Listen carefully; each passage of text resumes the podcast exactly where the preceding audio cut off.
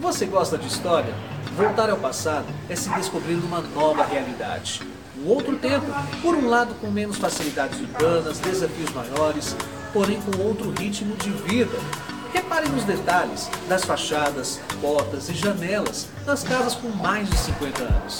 Mais arte, mais cor, mais sensibilidade.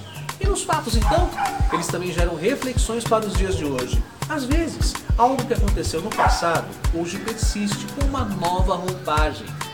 Eu sou Renato Silva, porque inovar e motivar é preciso.